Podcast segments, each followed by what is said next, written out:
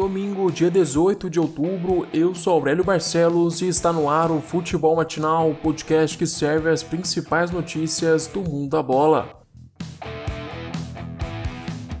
No Morumbi, Grêmio joga melhor, mas não consegue vencer o São Paulo. O duelo dos tricolores foi marcado por muitos passes, mas poucas oportunidades de gol. Grêmio e São Paulo tentavam propor o jogo com a bola, mas o último passe não saía como esperado.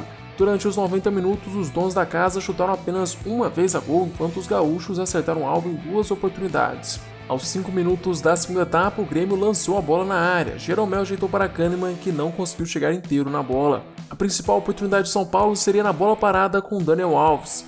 Aos 40 minutos da etapa final, o camisa 10 teve a chance de cobrar uma falta a um passo da grande área. Só que Daniel Alves acabou isolando a bola. Com o resultado, o São Paulo fica em quarto lugar com 27 pontos. Enquanto isso, o Grêmio soma 21 pontos e ocupa a décima posição Na despedida de Soteudo, Santos bate o Curitiba por 2 a 1 no Couto Pereira. O venezuelano deixa o peixe com muita categoria. O camisa 10 fez um gol de cavadinho em cobrança de pênalti. Em campo, nós vimos um coxa totalmente diferente daquele que venceu o Palmeiras no Allianz Parque. Mesmo fora de casa, o Santos foi superior ao Curitiba e fez 2 a 0 antes dos 30 minutos de jogo. Ontem quem abriu o placar foi Caio Jorge. O criticado garoto da base fez o dele aos 6 minutos de jogo depois de um belo cruzamento de Felipe Jonathan. Na etapa final, Giovanni Augusto descontou para o coxa com um golaço de fora da área. A vitória deixa o Peixe em quinto lugar com 27 pontos. Já o Curitiba fica preso na 18ª posição com 16 pontos.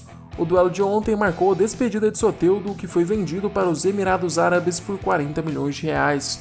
Outros dois duelos ficaram empatados na noite de ontem. No Maracanã, Fluminense e Ceará ficaram no 2 a 2. O tricolor carioca começou o jogo na frente com gol de Luiz Henrique aos 13 minutos de jogo.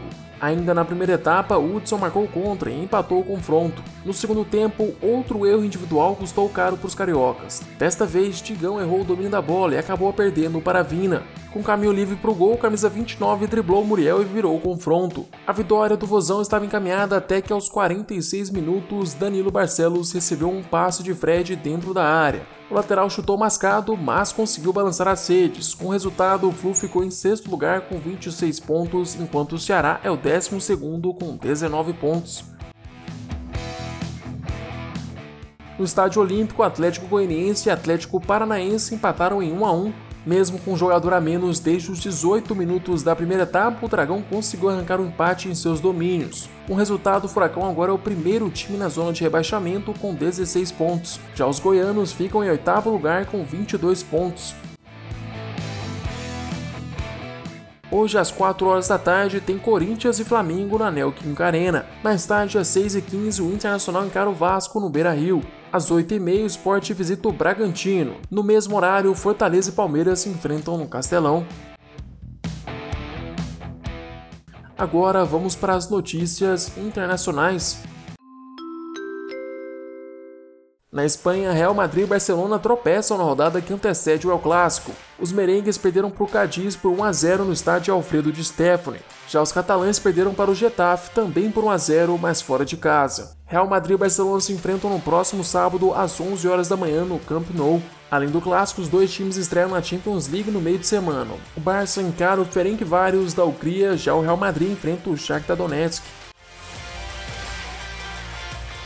Chegamos ao fim deste episódio. Eu, Aurélio Barcelos, volto amanhã com mais futebol matinal para vocês. Aproveite para se inscrever no nosso canal do YouTube e seguir o podcast no Spotify.